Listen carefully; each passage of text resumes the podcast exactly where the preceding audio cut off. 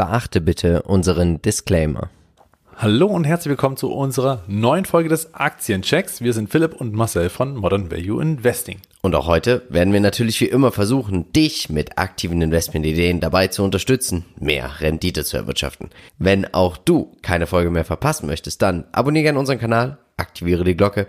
Ihr seht es jetzt schon hier auf dem Bildschirm. Wir haben heute fünf Unternehmen. Marcel, über welche fünf Unternehmen dürfen wir jetzt hier in den nächsten 30 bis 45 Minuten ein bisschen plaudern. Ja, also es soll erstmal zunächst um S&P Global gehen. Sehr interessantes Unternehmen, kann man schon mal vorwegnehmen. Ja. Accenture wurde hineingewählt, Autodesk soll mit dabei sein, Roblox wird begutachtet und zum Schluss geht es um C3A. Und dann würde ich sagen, wir starten jetzt mit S&P Global. Viel Spaß!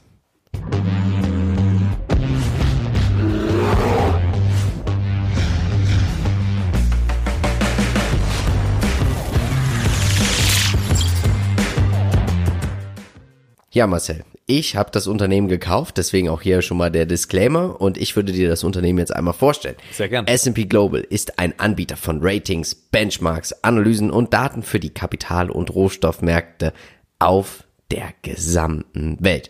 Und das muss man einfach so sagen, es gibt hier nicht viele Anbieter, die hier tätig sind und dieses Geschäftsmodell ist unglaublich robust und das Unternehmen ist ein Dauerläufer und wieso, weshalb und warum und den Kauf zeige ich dir jetzt in den nächsten fünf bis zehn Minuten. Was sind die aktuellen News? Also man hat ja bekannt gegeben, dass man IHS Market übernehmen möchte und jetzt hat man von beiden Seiten bekannt gegeben, man hat also den, das Datum, bis wann der Deal über die Bühne ge gegangen sein muss, auf den 29. Mai 2022 verlängert. Das ist aber kein schlechtes Zeichen. Das zeigt einfach nur, man ist hier ernsthaft interessiert. Man möchte schauen, wo sind Gemeinsamkeiten und ob es auch natürlich Sinn macht, für beide Unternehmen hier diese Übernahme zu tätigen. Was denkst du? Ja klar, richtig. Ne? Man muss ja auch schauen, ob da irgendwelche Sachen sind, die noch nicht vorher gewusst wurden. Genau. Und äh, da muss man natürlich dann schon reinschauen, dass man auch keine Fehler begeht. Schauen wir uns mal die Umsatz- und Segmentverteilung. Also S&P Global berichtet in vier Segmenten Ratings, ganz klar, das ist der größte Anteil und dieser steht für 48,5 Prozent aller Umsätze. Market Intelligence, also das sind Daten und hier möchte man sich natürlich jetzt auch in dem Bereich mit der Übernahme verstärken, steht für 28,3%. Prozent. Also man möchte weg von der Abhängigkeit der Ratings. Indizes, Wer kennt es nicht? Den S&P 500. Auch dieser Index wird von S&P Global betrieben. 13,3% und Platz 11,8%. Was sagst du uns denn zur regionalen Verteilung? Gefällt dir das? Ja, die könnte besser fast nicht sein, wobei natürlich hier ein großer Teil aus den United States kommt, aber klar, das ist natürlich logisch. Dort sind sie auch beheimatet mit 60,5 Prozent und dann haben wir noch Europa mit 23,8 Prozent.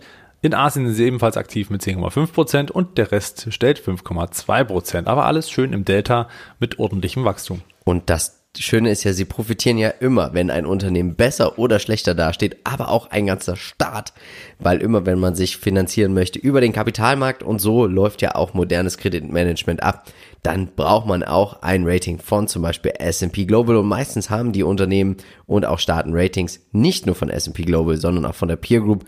Die schauen wir uns gleich einmal an. Schauen wir uns den Trader Fox Qualitätsscore an und was kann ich hier sagen? Die Finanzverschuldung. Alles klar, damit kommt S&P Global klar. Der Qualitätsscore für mich sollten hier 15 von 15 Punkte stehen.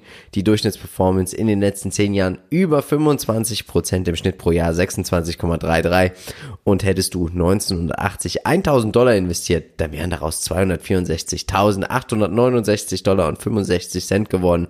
Unglaublich, oder? Ja, was ein Dauerläufer und das kann man so auf jeden Fall sagen. Natürlich ist das KUV und das äh, ähm, ja relativ hoch und auch das KGV, das zeigt natürlich, wie robust dieses Unternehmen ist, wie stabil hier natürlich auch die Rallye vorangeht. Also jeden Rücksetzer kann man hier eigentlich nur dankend willkommen heißen und einsteigen.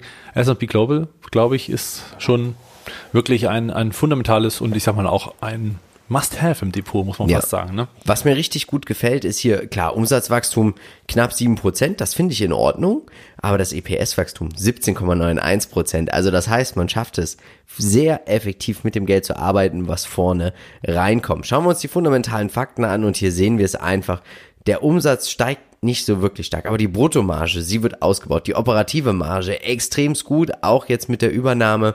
Dann kauft man aktiv Aktien zurück. Der Buchwert je Aktie, er schwankt, weil man natürlich immer mehr und mehr Aktien zurückkauft. Aber auch die Free Cashflows, die steigen, die Dividende legt zu und auch langfristig der Earnings per Share. Und deswegen dieses Unternehmen ist für mich einfach eine Buy-and-Hold-Position. Was sagst du uns heute zum Chart? Das ist natürlich wie immer dein Gebiet. Ja, ein äh, schönes Bild für einen Aufwärtstrend. Wenn man ihn so mal präsentieren wollte, könnte man S&P als Beispiel schön hernehmen. Es gibt immer mal so leichte Rücksetzer oder auch ein paar Seitwärtsphasen und dann eben geht's richtig schön nach oben und so sehen wir es auch in den letzten Monaten. Die Aktie ist schön angestiegen, kommt jetzt so ein bisschen in Straucheln. Kann natürlich sein, dass sie jetzt wieder ein Stück runterkommt, denn wir haben es auch hier Mitte im Bild, dass man zurückkommt auf die gleitenden Durchschnitte 200 Tage, aber auch die 150-Tage-Linie wird eben dann immer mal durchschritten und dann gibt es eben hier eine kleine Korrektur und dann kann man doch hier auch so wieder mal überlegen einzusteigen. Ich glaube, darauf warte ich jetzt mal ganz diszipliniert mhm. und dann ist das was für mein langfristiges Depot. Also ich werde es natürlich im Auge behalten und dann, wenn es spannend wird, kommt es natürlich in den Chartcheck. Also Geduld ist hier definitiv gefragt. Schauen wir uns die Peer Group an. Ganz klar, Moody's kennt ja jeder und es sind eigentlich die beiden. Also Fitch haben wir natürlich auch noch, Standards Poor's und dann natürlich Moody's aber die drei dominieren natürlich eigentlich alles, was Rang und Namen hat. Wir haben als Indexanbieter noch T. Rowe Price und BlackRock mit dabei. Sie sind so 2,54 Prozent im iShares S&P 500 Financial Sektor auch ja vertreten.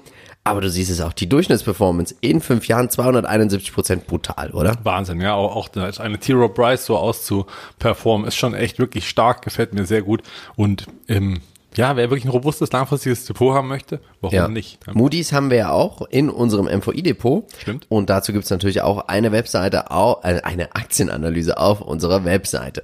Schauen wir uns den Lebenszyklus an. Wir haben hier ein reifes Unternehmen, oder? Also es ist nicht mehr, es wächst noch stark vom Gewinn, aber das ist natürlich auch getrieben. Ihr habt es gesehen, die Anzahl der Aktien, sie sinkt kontinuierlich. Und deswegen haben wir hier natürlich auch einen enormen Hebel. Aber Aktienrückkäufe sind ja sowas wie steuerfreie Dividenden für Aktionäre. Eigentlich eine richtig tolle Sache. Und ähm, deswegen betrachtet man hier mal das KGV, das Gewinnwachstumsskalen und Burggräben. SWOT-Analyse. Schwächen, uns ist nichts eingefallen, oder? Genau, also hier ist es ein bisschen schwierig zu sagen, denn auch, also kurzfristig gibt es natürlich immer ein paar Schwächen, ja. aber es ist eher, eher irrational. Ja, irrational, ja. Also langfristig ist, glaube ich, hier keine wirklich, also wenn euch einer einfällt, bitte in die Kommentare. Stärken, na klar, Burggräben, ähm, man ist, wie gesagt, einer von zweien oder dreien großen, die äh, sich da auf dem Markt bewegen und das sind natürlich auch die großen Chancen am Ende, die makroökonomischen Veränderungen, die ja permanent ja. anstehen, also Zinsanhebungen, wie auch immer. Alles, was in diesem Bereich ist, muss man sich wieder neu raten lassen und dann kommt man eben wieder zurück in Richtung S&P Global. Auch das äh, steigende Volumen der Investitionen ist natürlich ein großer Punkt, gerade für die ETFs, muss man sagen.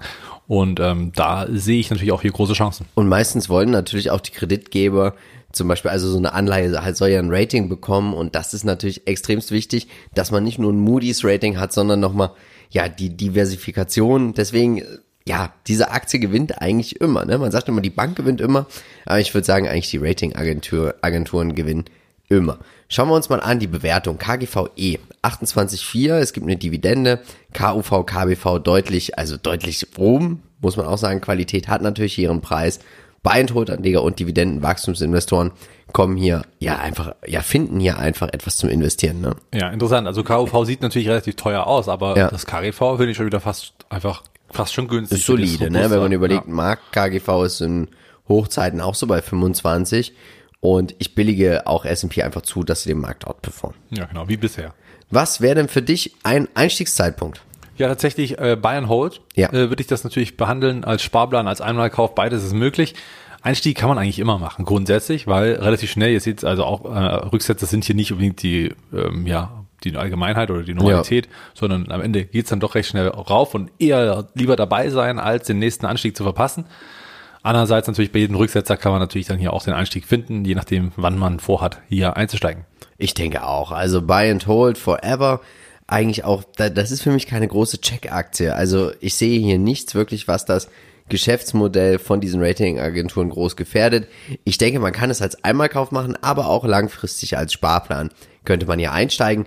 Und ich würde sagen, wir schauen uns jetzt mal meinen Kauf an. Also ich habe hier über die App gekauft, eingeloggt. Dann habe ich zum Beispiel von finanzen.net habe ich mir die ISIN rausgesucht oder die WKN eingegeben. Und das Schöne ist, hier siehst du auch gleich wieder tagesaktuell dann die Spreads. Also man zahlt ja 0 Euro Ordergebühren ab 500 Euro und dann hast du hier natürlich einfach den Spread, der ist natürlich immer mit dabei, aber du siehst auch mal, es gibt immer Unterschiede und das gefällt mir richtig gut, dass man hier auch vergleichen kann. Und was habe ich gemacht? Den Kauf dann auch direkt ausgeführt. Zwei Stück habe ich gekauft. Ich freue mich, sie sind in meinem Depot und ich plane hier auch wirklich absolut überhaupt keinen Verkauf, Was denkst du oder was hältst du von meinem Kauf? Ja, absolut. Ne? Also ist natürlich eine super Chance, da eben reinzukommen. Und wir sehen ja, Ja. eben auch bei unserem Werbepartner Just Trade, dass es eben auch sehr übersichtlich aufgebaut ist, dass man recht schnell reinkommt, dass man eben die Auswahl hat und hier nicht nur auf einen äh, Handelsplatz zugreifen kann. Also man hat hier eine große Auswahl Richtig. und darüber hinaus natürlich noch viel mehr. Man kann natürlich auch Kryptos. Wikifoli- äh, Wikifolios kaufen, Kryptos kaufen, Ja. all das zu auch guten Konditionen. Die Anmeldung ist kostenlos und geht auch sehr, sehr schnell. Also hier muss man sagen, sind wir doch weiterhin sehr zufrieden Ja. mit unserem Werbepartner. Haben auch äh, die Partnerschaft mit uns ins Jahr 2022 verlängert.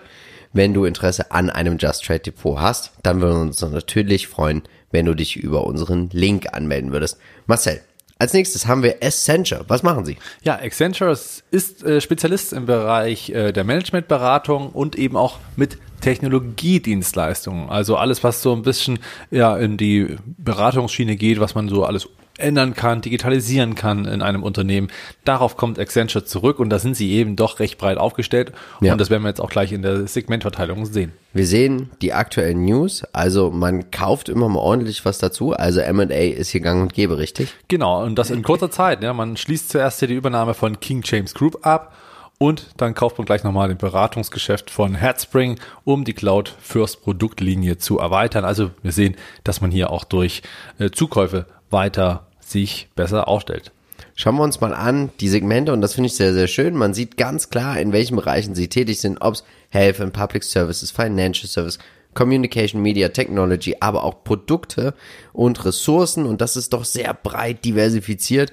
Und ich kann mir vorstellen, die globale Aufteilung gefällt dir richtig gut, oder? Genau, also nicht nur das, sondern auch die ähm, Geschäftsbereiche. Denn ich sag mal, wenn ein Geschäftsbereich nicht mal mehr als 30 Prozent beiträgt, ist das natürlich eine wahnsinnige Diversifikation, die mir sehr gut gefällt. Und überregional, also klar, United States mit 45 Prozent schon dominierend, aber auch in Europa ist man eben mit 31 Prozent dabei und alle anderen Märkte sind eben auch gut verfügbar. Finde ich sehr, sehr interessant, warum man jetzt äh, Irland extra ausweist, weiß ich nicht. Weil sie dort steuerlich sitzen. Achso, und dann sagen sie, okay, Heimatmarkt, also zu Hause. Ja. Steuerlich zu Hause. Da kann man noch ein Argument, warum wir in Irland sind. Ja, Interessant. Schauen wir uns den Qualitätsscore an. Jetzt haben wir hier 15 von 15 Punkten, Durchschnittsperformance fast 20 Prozent und es ist auch hier ein Dauerläufer und sie sind ein Gewinnaristokrat. Also sie haben es geschafft, in den letzten Jahren regelmäßig die Gewinne je Aktie bereinigt sogar pro Jahr. zu 25 steigen. Jahre lang. Und das Über ist brutal 25. gut, ja. Also da gibt es wenige Unternehmen, die so stark gewachsen sind, muss man tatsächlich sagen. Was mir richtig gut gefällt, Umsatz und Gewinnwachstum laufen hier Hand in Hand, jeweils knapp sieben bis acht Prozent pro Jahr und das sozusagen auch als Dauerläufer. Schauen wir uns mal die fundamentalen Fakten an und hier sehen wir, Umsätze legen zu, die Gross Margin, die operative Margin, hier schwankt fast gar nichts, Dividende steigt, Payout Ratio bleibt eigentlich konstant gleich, Aktien werden zurückgekauft, Buchwert legt zu, Free Cashflow legt zu, also es ist eine klassische Buy and Hold and Forget Forever Aktie, ne? Also wirklich ein Dauerläufer. Traurig, dass man sie nicht im Depot hat. Ja, Tatsächlich. leider. Was sagst du uns zum Chart? Ist das auch traurig, dass man hier mal nicht einfach einsteigt? Ja, ist es. Punkt. Ja, also man, kann man fast nicht sagen, ihr seht hier auch einen Aufwärtstrend, der sehr, sehr stabil verläuft. Wir hatten sie auch im Chartcheck, als dieser Rücksetzer auf die letzte gelbe Linie kam. Seitdem hätte man also auch schon wieder ein paar Prozent gemacht und so scheint sich hier der Aufwärtstrend weiter fortzusetzen. Wirklich hervorragend. Ne? Also geht hoch Ja. auf neues Allzeithoch, fällt zurück auf das letzte Allzeithoch, geht hoch über dieses Allzeithoch hinaus und setzt wieder knapp auf dieses letzte Hoch zurück. Also es ist wirklich äh, sehr planbar und sehr Ja. solide und sehr stabil. Gefällt mir gut. Schauen wir uns die Peer Group an. Habe ich gar nicht so richtig was gefunden. Also klar, es gibt Technologie, äh, Beratungen gibt's schon einige, aber, Aber sie so sind richtig, schon global dominierend. Ja, und auch auf der Größe und auf der Vielfalt der Ja. Geschäftsfelder, die sie haben, ist es, sind sie halt einfach wirklich herausragend, weshalb ich hier einfach so ein bisschen auch diesen Ritterschlag Ja. einfach auch gewähren möchte, dass Accenture im Prinzip einen gewissen Burggraben hatte, der so nicht einholbar ist, zumindest auf die Breite des Unternehmens. Vielleicht nicht in einzelnen Stationen, also in einzelnen äh, Disziplinen sind sie vielleicht sogar ersetzbar, aber wenn man doch so Ja. eine Komplettlösung haben möchte, dann wird Accenture einfach Man sofort kommt angezeigt. bei der Digitalisierung ab einer gewissen Unternehmensgröße an, Unternehmensberatung nicht mehr vorbei. Schauen wir uns den Lebenszyklus an und ganz klar, natürlich, wir haben hier ein reifes Unternehmen, also 7% Umsatz und 7% Earnings per Share Wachstum ist kein Wachstumsunternehmen mehr, aber trotzdem sehr solide. Und wir sehen auch hier bei der SWOT-Analyse ganz klar Stärken, Burggräben, M&A-Tätigkeiten, also der Burggraben, der ist einfach vorhanden, weil sie sind einfach spezialisiert auf Tech, Unternehmensberatung Und als Risiko haben wir natürlich auch ausgemacht Investitionsstau, wo ich aber dennoch glaube, die meisten Unternehmen haben eher ein Investitionsdefizit im Tech-Bereich, oder? Das sind wahrscheinlich auch kurzfristige Risiken, denn langfristig ja. wird natürlich an Investitionen nicht gespart. Die Digitalisierung als Chance. Und man muss jetzt sagen, ähm, ja, bei Schwächen ist halt wirklich schwierig, wenn man so ein breit diversifiziertes Unternehmen hat, ist äh, also eine richtige Schwäche, die so richtige ja. Rille-Szene, finde ich keine. Wieder mal. Ja. Schauen wir uns die Bewertung an. Auch ähnlich hier vom KGV wie bei S&P Global. Die Dividende etwas höher. Wichtig ist natürlich, hier kommt noch die irische Quellensteuer dazu. KUV 3,41 finde ich auch völlig in Ordnung. KBV 7,72 ach, machen wir einen Haken hinter, bewertet man einfach Unternehmen nicht danach. Petrovski S-Corp 5 von 9, aber auch hier wieder Dividendenwachstumsinvestoren und Buy-and-Hold-Anleger kommen hier einfach auf ihre Kosten. Gefällt mir wirklich auch gut, das KUV mit 3,41 ja. ist ja immer noch, also eigentlich günstig, muss man sagen, für das, was es an Solidität mitbringt. Schauen wir uns mal an. Also, ich würde mal anfangen mit meiner Meinung. Ich denke, man kann hier immer einsteigen. Ausstieg würde ich tatsächlich einfach mal darüber nachdenken, Gewinne mal mitzunehmen, aber das Unternehmen es läuft dann halt auch einfach weiter. Ich denke, man kann hier wunderbar im Sparplan einsteigen oder auch im Einmalkauf ganz klassisch Buy and Hold. Was sagst du? Genau, ähm, die Sicherheit, dass es wieder hochgeht nach dem Rücksetzer, ist ja hier wirklich enorm hoch. Das heißt, äh, für einen Sparplan natürlich super geeignet, um einfach nochmal vielleicht einen Ticken günstiger nachkaufen zu können. Hat also dann auch seinen Charme. Hier würde ich auch sagen, immer einsteigen. Ich würde hier sogar nie aussteigen. Warum bei einem Dauerläufer Gewinne mitnehmen, würde ich nicht machen. Mhm. Umso größer wird die Position. Wir sehen es auch, äh, was aus der Position von 1000 Euro Investition gewesen wäre innerhalb der letzten ja. Jahre. Und ich glaube, es macht fast schon gar keinen Sinn, die Position hier einzuschneiden entscheidend. Irgendwann ist das wahrscheinlich so ein klassischer Größter im Depot. Schauen wir uns mal an, der neue Aktienpodcast. Wir haben ordentlich Unternehmen gekauft, richtig? Genau, also, also Depotrückblick gab es ja. natürlich und äh, ja, Monat ist vor vergangen und wir haben natürlich einfach mal unser Depot durchleuchtet. Was sind die Gewinner, was sind die Verlierer, Top und Flops und es ging wirklich rasant rauf und runter. Ich glaube, ja. wir haben da schon einige Superlativen, die wir so vielleicht noch nicht berichten konnten gab auch viel zu kaufen, wie du schon richtig sagst, aber auch einiges zu verkaufen. Dividenden haben wir natürlich auch bekommen. All das im letzten Aktienpodcast. Also da gerne nochmal reinhören und natürlich auch weiterempfehlen. Das auf jeden Fall. Schauen wir uns als nächstes Autodesk an. Bist du hier noch investiert? Tatsächlich nicht mehr.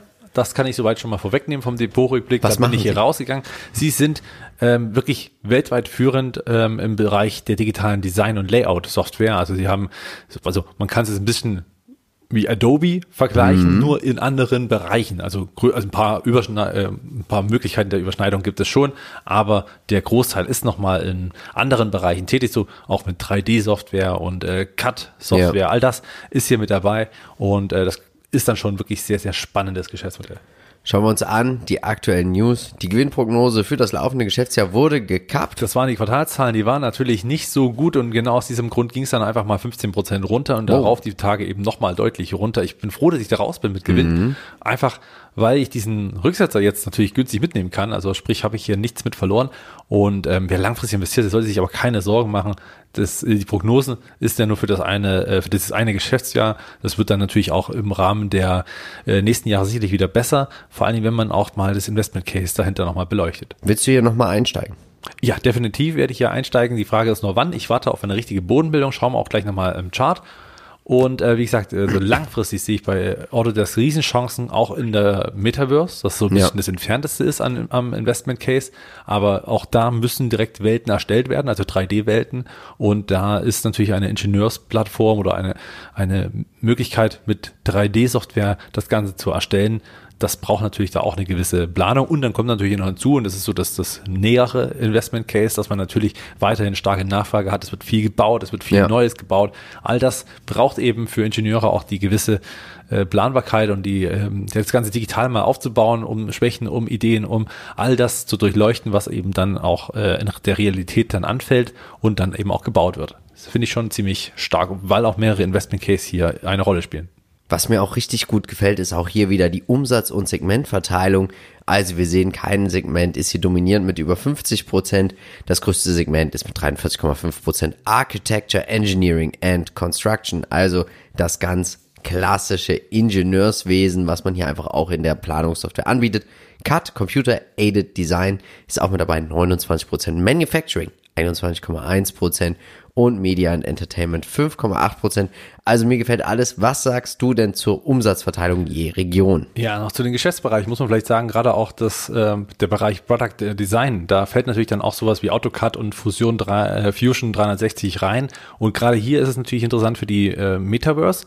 Glaube ich, ist hier ein Riesenthema, gerade auch ähm, ja bezüglich dieser dieser jeweiligen Produkte, die sie eben anbieten. Ja. Und auch im Bereich Media und Entertainment sind sie dann nochmal interessant, weil auch hier haben sie natürlich mit gewissen Produkten wie äh, 3ds äh, Max und Maya äh, Produkte und Software, die natürlich dafür notwendig sind, um Inhalte der Metaverse zu erstellen, beziehungsweise natürlich auch in der reellen Welt, um eben, wie du schon sagst, gewisse Sachen umzusetzen im, ja, im Bereich der Planung von Gebäuden und Co. Und äh, regional muss man sagen, auch hier wirklich super aus also wirklich ausgeglichen. Ne? Also ja. man ist hier wirklich sehr, sehr schön diversifiziert. Gefällt mir gut und überall in diesen berichteten Regionen, die wir hier sehen, wächst man zweistellig, teils sogar mit über 20 Prozent. Also wirklich Hut ab vor dieser Leistung und das im Corona-Jahr. Also heißt, dass die Unternehmen selbst im Corona-Jahr noch viel mehr ausgeben, um ähm, hier weiter Kunde zu sein, um noch viel mehr Dienstleistungen und Software zu nutzen. Das ist wirklich hervorragend.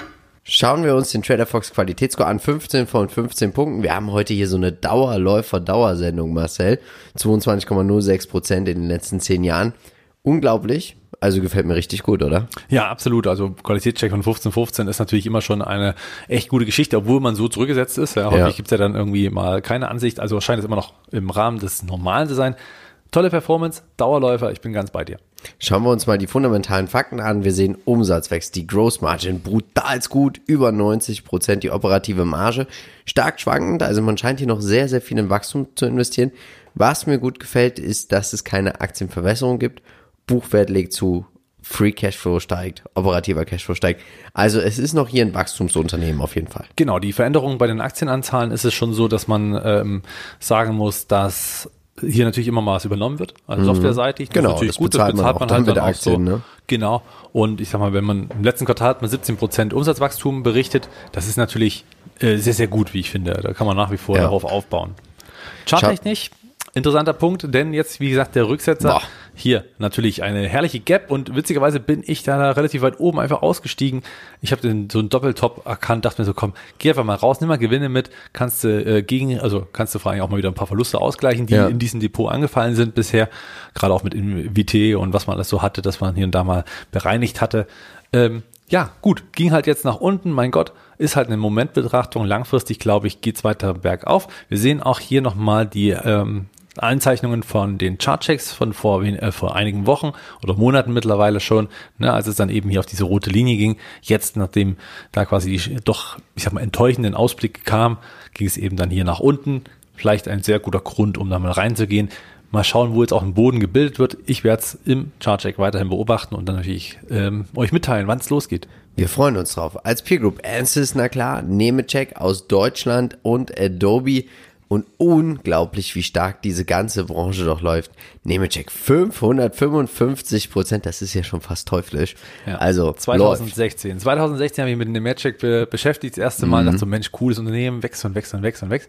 Aber dass das dann irgendwann hätte man gedacht, naja, es hat ein Ende, aber nee, das Ding hat, gibt immer mal einen Rücksetzer, eigentlich habt ihr viele Chancen und dann geht's einfach direkt weiter, auch so eine wirklich wahnsinnig starke Aktie aus dem, äh, ja, aus Deutschland.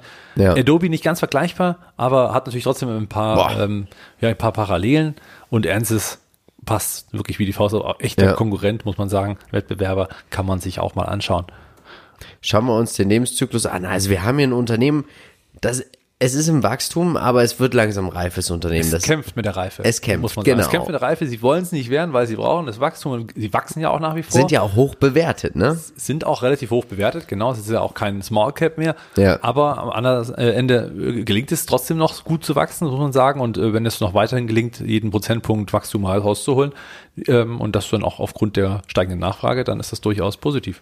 Schauen wir uns mal die SWOT-Analyse an. Also wir haben auf jeden Fall einen Burggraben. Wenn du einmal als Ingenieursbüro etc. dort gefangen bist in so einem Unternehmen, dann kommst du da relativ schwierig wieder raus. Never change a running system. Genau. Sie bieten sehr, sehr viel an. Aber natürlich eine Schwäche, und das sehen wir aktuell natürlich auch im Kurs, ist das langsam, langsamere Wachstum, richtig? Ja, also das Wachstum ist nicht mehr ganz so hoch und es könnte halt sein, dass es hier und da mal etwas runtergeht. Aber man muss ja sagen, das ist ja jetzt auch nicht allzu sehr stark gewesen und es war auch nur das eine Quartal, weshalb eben ja, in den anderen Quartalen weiterhin der Aufwärtstrend hielt. Und der ist ja nach wie vor intakt langfristig. Die Chancen liegen eben, wie angesprochen, in der Metaverse und eben, ja, Bauprojekte, also sprich auch Infrastrukturpaket ja. könnte hier ein Stichpunkt sein, dass hier wieder Auftrieb geben wird, sobald das durchgepeitscht ist. Risiken könnte man sagen, abflachende Konjunktur, aber auch das haben wir ja bei Corona gesehen, ist hier nicht der Fall. Das Wachstum hat weiter zugelegt, also auch das muss man fast schon in Klammern setzen. Schauen wir uns die aktuelle Bewertung an. 39er KGV finde ich doch sehr hoch. Ähm, tatsächlich würde ich hier erstmal kurz abwarten, was, wie schaut es in den nächsten Quartalen aus? Wird das Wachstum stagnieren, wird es abnehmen oder wird es zulegen? Tendenziell kommen Bayern Hold-Anleger, Trader, du hast es schon gesagt, und High-Growth-Investoren. High-Growth-Investoren vielleicht mit Fragezeichen. Also sie müssen ja, doch, liefern. sind doch deutlich über 10 Prozent. Ne? Also das, das, mhm. passt schon noch. Also mit 17 Prozent Quartalswachstum, ja. das ist enttäuschend, dann ist das immer noch ein gutes Wachstums. Ja, aber ich bin gespannt. Ich bin gespannt, ob sie in drei, vier Jahren immer noch so stark wachsen ja, oder klar, nicht. Das müssen sie beweisen. Ähm, tatsächlich, also glaube ich, man kann hier immer einsteigen mit einem Einmalkauf, aber auch hier wieder würde ich Gewinne irgendwann mal mitnehmen und dann einfach sagen, komm, weil du hast jetzt so ein Wachstumsunternehmen, was kurz so, ah, werde ich jetzt ein reifes oder nicht und sollten hier mal schnell der 100% drin sein, dann glaube ich, würde ich ja. relativ flott hier sagen, komm, jetzt mal raus und Rest einfach nur weitermachen. Ja, kann man durchaus hier, äh, würde ich es eher verstehen als bei dem ja. anderen gerade eben. Ähm, ich würde einsteigen bei, einem, bei einer Bodenbildung nach dem Abverkauf und äh, natürlich mhm. bietet sich dann ein Einmalkauf eher an als ein äh, Sparplan. Wenn es dann wieder läuft und der Aufwärtstrend wieder in Fahrt kommt, dann kann man ja. sich auch einen Sparplan nehmen. Bayern Hold würde ich sagen, also hier würde ich auch nicht ans Verkaufen denken, tatsächlich auch nicht bei 100% Euro, die einfach laufen lassen, solange dieses, diese Investment Cases und die Metaverse liegt ja wirklich weit weg noch, muss man sagen. Also gefühlt hätte ich jetzt gesagt, ist das noch ein recht ferner Zukunft. Wir reden bestimmt ja. von 10 bis 15 Jahre, bis da was wirklich äh, Richtung Alltag geht. Und insofern ist die Story also auch noch lange intakt, denke ich. Schauen wir uns Roadblocks an. Du bist investiert? Tatsächlich, ja, seit Was letzten Monat. Was ja. machst du? Also Roblox äh, mir aufgefallen als das erste Mal, ich habe ja mit den Gutscheinkarten und den Guthabenkarten zu tun, beruflich. Und ja. äh, dann habe ich die da hingehangen und dachte mir, was ist das denn? Ne? Roblox kenne ich nicht. Und dann habe ich mal gegoogelt und fand es dann doch interessant. Und äh, sie sind also, ja, hier steht zwar Technologieunternehmen, aber eigentlich natürlich in der Gaming-Sparte extrem gut aufgestellt. Ja. Und ähm, was ist hier anders? Weil Gaming ist ja relativ äh, schnell auch ersetzbar. Ähm, sie haben ähm, einfach hier eine Plattform, wo, ich sag mal, vor allen Dingen auch Kinder bis 12, 13 Jahre dort drauf spielen und äh, auch gleichzeitig aktiv werden können als Entwickler für Spiele. Und das ist natürlich so eine Win-Win-Situation, weil man natürlich äh, den Antrieb hat zu sagen, ich entwickle jetzt ein Spiel, was nach meinen Vorstellungen funktioniert. Also auch alles ein bisschen vereinfacht für programmierende Kinder. Ja. Und äh, auf der anderen Seite hat man natürlich auch die Möglichkeit, hier ordentlich zu spielen man ist natürlich sehr stark in den Games äh, schon mit den, mit den Einnahmen. Das ist richtig stark. Also die sogenannten ja. Bookings sind hier ein ganz großes Thema, weil man eben hier zum Beispiel so eine Gutscheinkarte kauft, 20 Euro, die Eltern meistens, und äh, geben es an den Kindern, damit so sie ruhig weg, sind. Ja? Äh, 10, 20 Euro sind äh, nahezu überall recht stark verkauft oder abverkauft, mhm. diese Karten. Und das kann man eben auch im Rewe, im Penny, wie auch immer, kann man das immer sehen. Das ist meistens irgendwo eine Lücke, die da an den jeweiligen Kartenständern äh, haust. Insofern interessant, weil man sich eben hier auch weiter und weiter ähm, ja, mit neuen Spielen natürlich auch einfach die Vielfalt selber erweitert. Also man hat natürlich noch viel mehr Auswahl, umso mehr Menschen auf dieser Plattform sind. Und äh, was noch viel cooler ist, dass man hier natürlich schon in der Metaverse, dass man das eigentlich auch ja. schon vorher erkannt hat, als Facebook und hier einfach schon viel weiter ist in der ganzen Geschichte, was natürlich hier auch ein bisschen mehr zur Fantasie beiträgt. Schauen wir uns mal die aktuellen News an. Und da sieht man einfach, dass Roblox, aber auch Goldman Sachs auf einen Cloud-Spezialisten sitzen, die Hashi Corporation. Oh Marcel, nächste Woche ist das IPO. Und deswegen dachte ich mir, schreibe ich das mal mit rein. Vielleicht willst du dir das Unternehmen mal anschauen, wenn zwei so namhafte Unternehmen, also Roblox als aufstrebendes Unternehmen, aber Goldman Sachs ist ja so der Goldstandard an der Wall Street, die auf dieses Unternehmen setzen. Vielleicht könnte das eine Investmentidee für dich sein. Ja, wäre mal interessant. Auf jeden Fall noch die äh, Quartalzahlen, die eine ja. große Rolle spielen, die wir Mitte äh, November gesehen haben. Hervorragendes Wachstum, ja, also wirklich enorm stark skaliert dieses Geschäftsmodell weiterhin auch in Europa und äh, man breitet sich auf der Welt aus und äh, hat wirklich hervorragende Ergebnisse, natürlich auch Gewinne erzielt. Ja. Toll. Also wirklich insgesamt ein sehr tolles Unternehmen. Wir sehen, es gibt ein Segment, das Delta 81,73 Prozent. Unglaublich. Und die Umsatzverteilung ist auch enorm, ne? Richtig, genau. Und hier muss man sagen, dass das Geschäftsjahr 2021 noch nicht abgeschlossen ist. Ja. Das heißt, da gibt es noch ein Quartal. Dann sehen wir hier nochmal eine Zahl, die in diese Richtung hochgeht. Das ist natürlich heftig, ne? Also von einer Milliarde auf dann fast äh, Runrate 2 Milliarden zu gehen, das ist schon ziemlich stark. Und United States ist natürlich der Heimatmarkt, äh, mit Kanada zusammen 70 Prozent, deswegen noch sehr dominant. Europa wächst, ihr seht es selbst mit 102 Prozent, also ich hatte mal verdoppelt innerhalb kurzer Zeit und wird auch wieder eine Verdopplung feststellen. Auch in Asien ist man unterwegs und natürlich auch noch ein paar anderen Ländern. Auch hier wächst man natürlich enorm schnell und damit erobert man die Welt.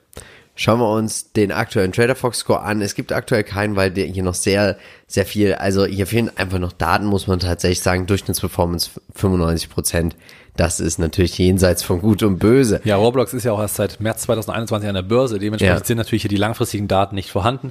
Ähm, deswegen auch natürlich hier für diesen Score nicht ganz geeignet. Ja, fundamental geht's aber in die richtige Richtung. Das Revenue-Wachstum ist vorhanden. Dann natürlich auch die Gross Margin, die Bruttomarge bei Tech-Unternehmen immer meistens über 70 Prozent. Die Anzahl der Aktien stagniert, das gefällt mir richtig gut. Der operative Cashflow extremst gut, wenn man sich mal überlegt. Revenue wird dann zu operativen Cashflow und auch der Free Cashflow auch schon positiv. Also die Conversion Rate gefällt mir doch sehr gut. Was sagst du uns heute zum Chart? Verdreifacht, ne? Den Umsatz verdreifacht. Ja. Das ist schon echt brutal. Also Hut ab. Und hier sehen wir ähm, ein paar Linien noch. Also sprich, ähm, ja, von vor ein paar Monaten, als noch diese leichte Abwärtstrend, diese Konsolidierung stattgefunden hat, da hatte ich das schon so im Blick, dachte mir so, Mensch, Roblox, kaufst du mal. Ich hatte es ja auch mal als Investmentidee mitgebracht gehabt, ja. ähm, weil ich dachte, Mensch, die Karten gehen irgendwie raus. Das kann doch nicht sein. Das muss doch irgendwo wahnsinnig beliebt sein bei ja. den Jugendlichen und Kindern. Und tatsächlich dann, äh, nachdem dann nochmal ein zwischenzeitliches Tief gebildet wurde, kamen jetzt eben diese Zahlen und die haben einfach alles pulverisiert. Dann zwei Tage kurz Rücksetzer.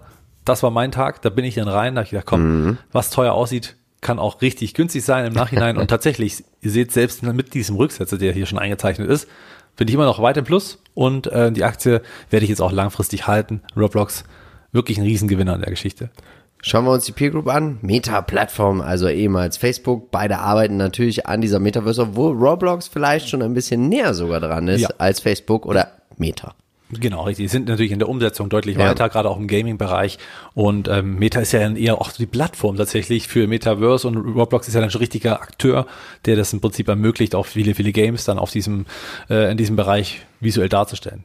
Schauen wir uns mal den Lebenszyklus an. Also wir haben ein Unternehmen, was im Markteintritt ist aber natürlich auch im Wachstum Reife sehe ich noch ganz weit entfernt tatsächlich, weil du kannst dich ja hier selber so als User, als Charakter, kannst du dich ja so selber frei verwirklichen, entwickeln und das ist natürlich eine mega tolle Geschichte, ne? Ja, genau. Das ist wirklich super. Man muss auch hier mal bei den Quartalsberichten immer mal auf die Bookings schauen. Das ist so im Prinzip das Vorweggenommene. Also sprich, wenn jemand so eine Karte kauft, dann ist das noch nicht ja. Umsatz. Also Umsatz erst, wenn so eine Karte eingelöst ist. Mhm. Und insofern sieht man in den Bookings das, was schon vorgearbeitet wurde. Ah. Und das kann man dann quasi im nächsten Quartal erwarten. Das waren jetzt 30 Prozent plus das, was natürlich jetzt in dem Quartal noch entsteht.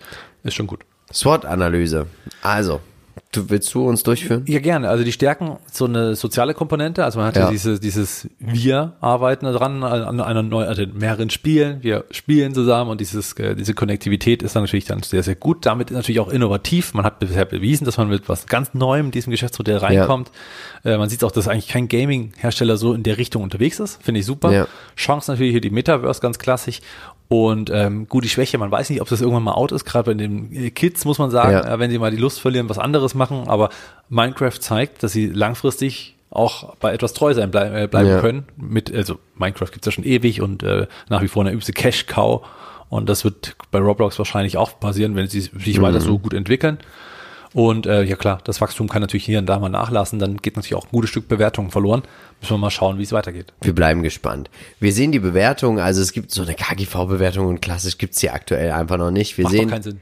alles soll zulegen, äh, Verluste sollen sich ausweiten, was aber nicht so schlimm ist, weil das Wachstum natürlich brutal ist. Und natürlich warten wir natürlich auch noch ab, wie sich die Cashflows entwickeln. Spekulation ist es auf jeden Fall, dass man sich so weiterentwickeln wird, dass man auch hier nicht links oder rechts auf einmal überholt wird. High-Growth-Investoren und Trader könnten hier, ja, auf ihre Kosten kommen.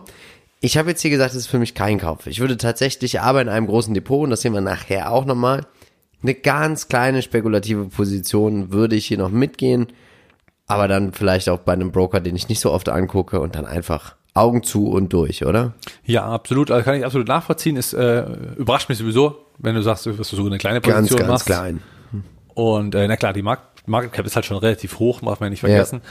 Deswegen, ähm, also für mich ein Buy and Hold, also ich kaufe es auch erstmal mhm. als Buy and Hold. Natürlich ist hier die Frage, wenn hier eine wirklich überdimensionale Übertreibung kommt, weil man hier so viel Fantasie drin Ja. hat, so dass man sagt, okay, komm, nimm was vom Tisch, dann ist das hier sicherlich eine gute Idee, auch mal so ein paar Gewinne mitzunehmen. Man muss ja nicht gleich alles verkaufen.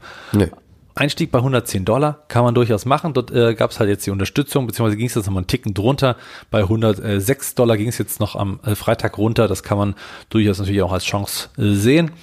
Und ähm, ich glaube, da wird man langfristig sicherlich eine gute Chance haben. Ich würde es als Einmalkauf machen, nicht als Ja. Sparplan. Das passt eigentlich nicht. Wobei es ist eh schwierig hand- handelbar. Hobblocks ist leider nicht an allen Börsen handelbar.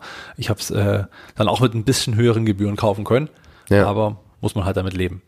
Schauen wir uns zu guter Letzt C3 AI an. Marcel, was machen Sie? Ja, Sie sind äh, ein Softwareunternehmen, Ja. bekannt für die künstliche Intelligenz, die Sie eben haben und anbieten. Und ähm, natürlich als SaaS-Plattform, also Software as a Service, ist natürlich immer so ein bisschen Beste. schon, ja, wenn man das so hört, das geht schon immer runter wie Öl. Und dann ist man schon aufmerksam als Tech-Investor.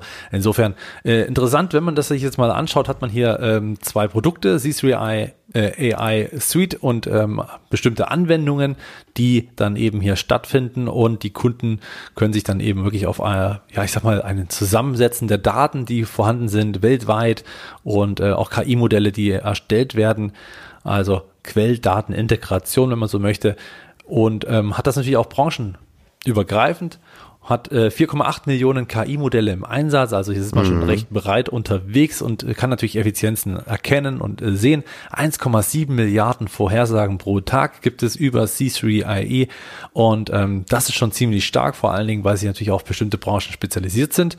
Und äh, haben auch wirklich interessante Kunden, das mal vielleicht nochmal vorweggenommen.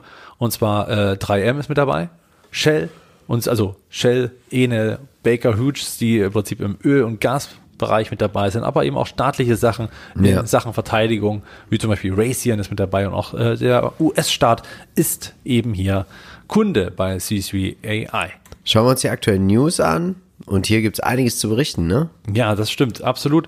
Die äh, Quartalszahlen vor allen Dingen, die waren jetzt am 2.12., also äh, am Donnerstag, doch recht interessant oder zumindest vom, ja doch auf Donnerstagnacht ging es dann eben rein. Und ähm, ja, die hohen Erwartungen, die wurden leider nicht erfüllt, muss man sagen. Umsatzwachstum bei plus 41 Prozent klingt erstmal viel, ist natürlich aber aufgrund der Bewertung und der, ja, der Erwartungen, die man hatte, nicht so viel, dass man jetzt sagen könnte, wow, hat sich jetzt alles pulverisiert. 56 Millionen Dollar Verlust ist auch deutlich mehr als im Vorjahresquartal. Positiv aber, Vertragsverlängerung mit Baker Hughes, also auch hier gibt's mehr Umsatz Ja. in den zukünftigen äh, Quartalen zu vermelden und ähm, man diversifiziert sich auch weiter in der Kundenbasis, das ist ganz wichtig, weil man hier dann doch relativ, ähm, ja, mit wenigen Kunden doch ein bisschen Umsatz erzielen konnte, wo dass man dann doch, wenn da mal einer wegbricht, auch eine gewisse das Risiko für einen Rücksetzer hat. Der öffentliche Sektor wächst, das ist auch gut, also kommen neue Aufträge Perfekt, aus ja. ähm, den öffentlichen ähm, ja, Trägern rein. Jetzt hat man 104 Kunden mittlerweile. Das klingt jetzt auch nicht viel, aber es sind schon mal 63 Prozent mehr als ähm, im Vorjahresquartal und die Aktie geht 17 Prozent ins Minus, weil man eben diese Erwartungen verfehlt hat, beziehungsweise auch der Ausblick nicht wirklich gut war. Man rechnet mit 35 Prozent Wachstum. Das ist für ein High-Growth-Unternehmen immer noch, also es ist ein gutes Wachstum, aber es billigt natürlich keine Riesenbewertung. Das sehen wir ja auch bei Palantir, dass die 30 Prozent, die erwartet werden, jetzt auch nicht unbedingt immer wieder zu wahnsinnigen Freudensprüngen bei Ja. den Quartalszahlen, weil man halt erstmal in diese Wertung reinwachsen muss. Jetzt verliert natürlich C3 AI, äh, äh, durchaus starke an die Bewertung, sind nicht mehr so teuer und dementsprechend Ja. kann es natürlich jetzt interessant sein, dass man diese ohnehin jetzt schwachen Erwartungen für die nächsten Quartale vielleicht sogar nutzen kann, um überraschen zu können. Wir sehen, wir haben zwei ähm, Geschäftsbereiche. Einmal Subscription, also einmal Abos. 85,9% der Umsätze werden hier erzielt. Der ganze Service dahinter 14,1%. Und die globale Verteilung ist schon, ja, also USA 65, aber der Rest ist wächst, ne? Genau, es wächst und wächst, aber es ist eben ähm, ja manchmal auch schwer planbar. Ne? Also kommt ein neuer Kunde hinein oder sagt jetzt hier neues Geschäftsbereich soll jetzt hier auch ähm, mit die Software genutzt werden und ich Ja. glaube mit steigendem Wachstum wird es eben auch hier wirklich profitabel und ähm, ja, dann werden wir sehen, wie es in ein paar Jahren hier aussieht bei den Umsätzen. Schauen wir uns mal den Trader Fox Score an. Es gibt noch keinen, weil die Daten noch einfach hier fehlen. Und deswegen würde ich sagen, schauen wir uns nochmal den Fundamentalen das ganze Thema an. Was mir gut gefällt, die Bruttomarge, sie legt zu. Das ist auch wichtig. Wir brauchen bei Tech-Unternehmen immer ordentlich Bruttomarge. Wir sehen auch hier die Shares, also, Earning, also die nehmen sogar ab. Man scheint sogar auch hier ordentlich Aktien vernichtet zu haben.